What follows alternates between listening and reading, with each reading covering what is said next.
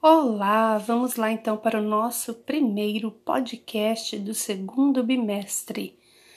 Uh, no segundo bimestre, o eixo temático da arte vai ser a dança. Então, dançar, né? A gente acha, a gente pensa que é só querer e começar, né? A partir do momento que você quer, você começa. A dança é uma das expressões artísticas mais antigas. Na pré-história, dançava-se pela vida, pela sobrevivência. Aí o homem evoluiu e a dança obteve características sagradas. Os gestos eram místicos, acompanhavam rituais. Lá na Grécia, a dança ajudava nas lutas, na conquista da perfeição do corpo. É, já na Idade Média, ela se tornou profana, ressurgindo no Renascimento. É, a dança ela tem essa história é, que acompanha a evolução né, da arte. Ela vai acompanhando também dança primitiva, danças milenares, dança moderna, até a dança contemporânea. Na dança primitiva, ela nasceu associada é, às práticas mágicas do homem, como o desenvolvimento da, com o desenvolvimento da civilização.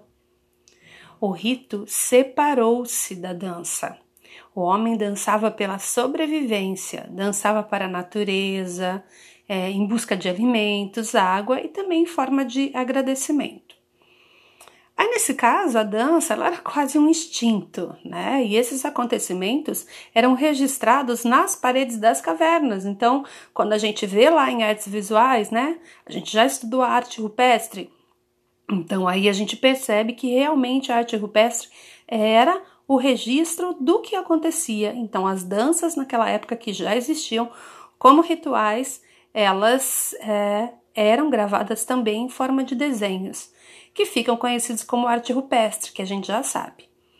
O homem primitivo ele pintava nas paredes das grutas, cavernas e galerias subterrâneas cenas de caças e rituais que representavam a caçada, e parecia acreditar ser possível, pela representação pictórica, alcançar determinados objetivos, como abater um animal, por exemplo.